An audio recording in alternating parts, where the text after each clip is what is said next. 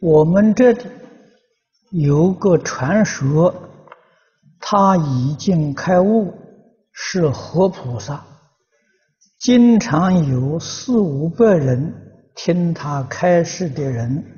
他说：“净空法师现在的要求越来越高，要求我们要上上品往生，修持啊越简越好，只念一句阿弥陀佛，不用读诵无量寿经，也不用看太多净空法啊，不用看太多。”啊，净空法师讲经的光碟，早晚课只存一句阿弥陀佛就好。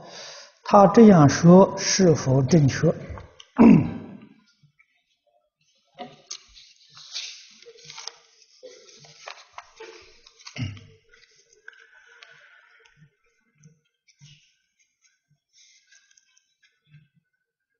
佛法。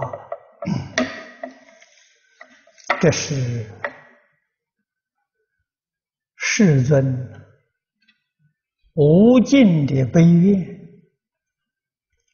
把这个净土法门传授给我们，目的是希望我们在这一生当中啊，决定成就。你所讲的这些话，如果说他已经开悟是活菩萨，这个说法不太妥当。即使是真正佛菩萨再来，他也不会这个说法。啊，为什么呢？如果有一个佛菩萨这样说法，啊，他是活菩萨、活佛再来的。这个世间就会有许许多多冒充的佛菩萨，那你怎么能辨别呢？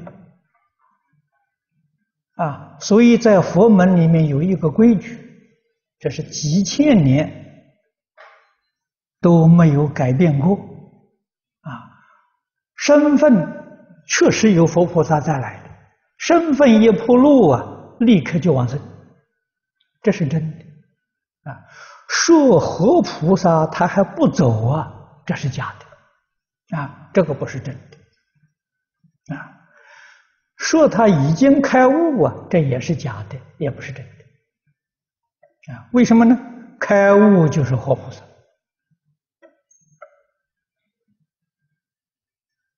啊，这个不是一般人呢敢冒充的。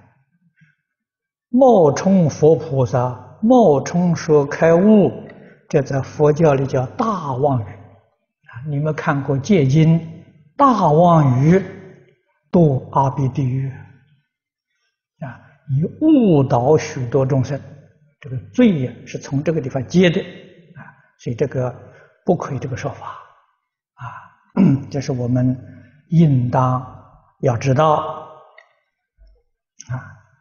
那么我对同学们这个要求的不是越来越高，啊，不是越来越高，而是越来越紧迫，啊，这个世界危机重重啊，东西方啊，许许多多古老的预言呢，都讲这个时代会有灾难。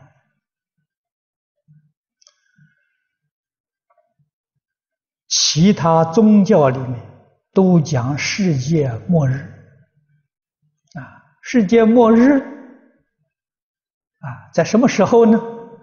一般说法是，一九九九年，大概是到两千零二十七年，啊，这个一段时期非常非常不好。那么换一句话说，我们这个两千年快要过去了，啊，两千零一年就来了，两千零一年到二十七年还有二十七个年头，啊，所以灾难并没有过去，啊，我们大家认真努力的学佛念佛，断恶修善，这个灾难可以往后啊推迟，可以减轻啊，这个我想肯定的能够做得到的。要想灾难完全避免，恐怕是很困难的一桩事情，啊，为什么呢？必须要叫这个世界大多数的人都能够回头，都能够放弃自私自利，啊，都能够认真为社会、为大众服务，啊，牺牲奉献，这个样子灾难才能够消除。啊可是现在在世间真正能这么做的人比例并不多，啊，所以我们前途啊并不乐观。因此念佛求生净土啊有迫切感，啊，道理在此地。佛法是着重啊。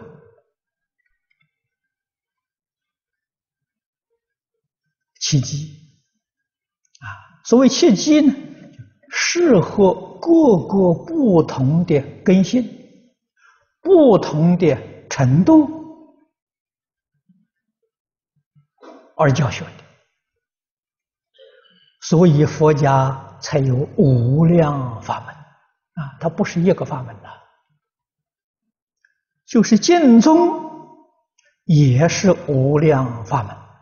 也不是一个法门啊！一句弥陀念到底行不行呢？行。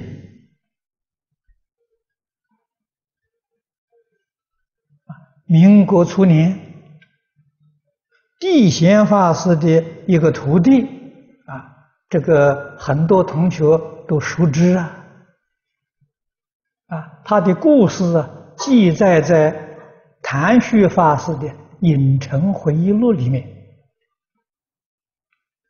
谈这个呃地贤法师的一个徒一个学一个徒弟啊，不认识字，没有念过书啊，中年出家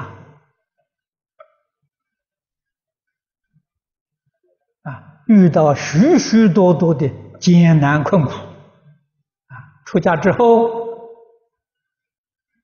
地老法师就跟他说了。你年岁大了，学什么东西都学不会，人很笨，没有念过书，啊，学经教都来不及了，啊，叫他不要住在道场，为什么呢？住在道场一定要跟大众生活一样，如果不一样，你破坏道场，你的罪过就很重了，啊，不一样就变成特权阶级了。啊！但是他确实没有能力，五堂功课都学不会，所以叫他不要住道场，到宁波乡下给他找一个没有人住的庙，啊，那个时候民国初年的时候啊，很多乡下小庙没有人住了，啊，找一个小庙让他去住，啊，告诉他你就念一句阿弥陀佛。念累了，你就休息，休息好了，接着念。啊，你一直念下去，一定有好处。啊，他念了三年多，不到四年，啊，他欲知时至，站着往生。啊，往生之后还站了三天，等地贤老和尚去替他办后事。啊，这个故事。诸位要知道详细呢，你就去看《影城回忆录》。什么人呢？用什么方法了？那个人是个老实人呐，叫他怎样他就怎样，哎，他会照做啊，他一不会改变呢。行，是所以谚语常讲啊，为上智与下愚不也。这两种人好教啊！啊，那个锅炉匠是下愚啊，听话老实啊，老实人成就。那我们现在这些人不老实啊，上不上下不下了，这个是非常非常困难的。那那么像我们这些人呢，麻烦就大了。释迦牟尼佛四十九年讲经说教，是为我们最难度的这些人，所以一定要自己细心呢反省自己是什么样的根性啊。如果真是个老实人，可以不要听经。啊！不要看录像带，一句阿弥陀佛念到底，你的成就绝不在锅炉像之下。啊，那是值得人尊敬的，值得人赞叹。啊，能不能做到？真的万缘放下了，一个妄念都没有了。啊，能成功啊！如果还有四五百人常常听他讲开示，这个不老实啊！锅炉匠一天到晚念阿弥陀佛，一句话没有。人家来问阿弥陀佛，问什么都是阿弥陀佛，除一句阿弥陀佛之外，没有第二句话，这能成功啊？你还要跟别人说长说短呢？那你决定比不上锅炉匠啊！这个一定要懂得了。为什么要读经？读经是帮助我们把心定下来，不读经就胡思乱想。佛号夹杂着妄想，这个佛号就没有用，没有效果了。啊，所以念佛，你看经上教给我们一向专念。一心念佛，一心不能有二心呐，有一个妄念就是二心了，二心就不能成就了，啊，所以我们读经没有别的，读经是收心呐，啊，孟子所谓的求其放心而已，啊，我们读经呢是收这个妄想，收妄心的，所以念佛之前要念一卷弥陀经。啊，那一卷弥陀经是收心的，啊，心定下来了，这个佛号才管用。啊，心里头有妄想，这句佛号效果就没有了。啊，为什么要听经呢？听经是帮助你信心，帮助你愿心。你对于。西方世界有认识啊，有认知，你才会向往！真正求生的意愿才能够生得起来。如果问你西方极乐世界，你都不知道。你往生西方极乐世界这个愿心呢，很难生起来，啊，求生西方极乐世界是个口头禅而已，所谓是有口无心呐，对这个世间还要留念，啊，换一句话说，啊，除非到不得已的时候，啊，我到那里去吧。这个世间还可以过的时候，他都不想去了。啊，这种心态啊，不能往生啊。这个我们要知道啊。你看看《净土圣贤录》《往生传》里啊，里面所记载的许许多多念佛往生的人啊，仔细去一观察了，大多数。大概都是三年、五年，时间并不长啊。所以过去曾经有人问我，说是不是这些念佛的人呢？三年、五年，他寿命到就到了，他有这个怀疑。我想想，不见得，哪有那么巧啊？啊，哪有那么巧？他三年寿命就到了，五年寿命到了，啊，可是他念佛呢，三五年真的往生了。这我们想的时候，那是什么？他的功夫成熟了啊，他对这个世界没有留念，他想提早走三年功夫成熟了，我不愿意在这个世间住了，我走。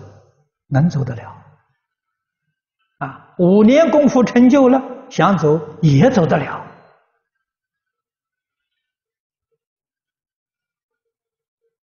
我想这个观察了是正确的，啊，绝不是那么多念佛人刚刚好啊，就是三年五年寿命就到了。我我我想这是不可能的事情。啊古时候的人，先成就自己，再帮助别人。啊，自己没有成就，帮助别人，这个帮助别人讲说弘法利生呐。自己没有成就，弘法利生，没有把握。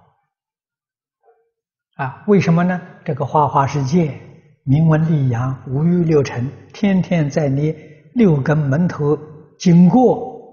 你要被诱惑、被动心了，你就完了。啊，如果你自己往生有把握了，这个不怕了，啊，这个就无所谓了。天天跟他们接触，凡所有相，皆是虚妄，绝不会放在心上。啊，到这样的功夫才行。啊没有这样的功夫，总得要小心谨慎。啊，自古以来，多少讲经的法师依旧搞六道轮回，啊，太多太多了。啊，你看这个世间，啊，各行各业里面做领导人、大富大贵的，前生大多数都是出家在家讲经说法的。要不然他哪有那么大的福报啊？啊，这个福报享尽了的时候，业报现前，又要多三途。这些都是事实真相啊，我们必须搞清楚、搞明白。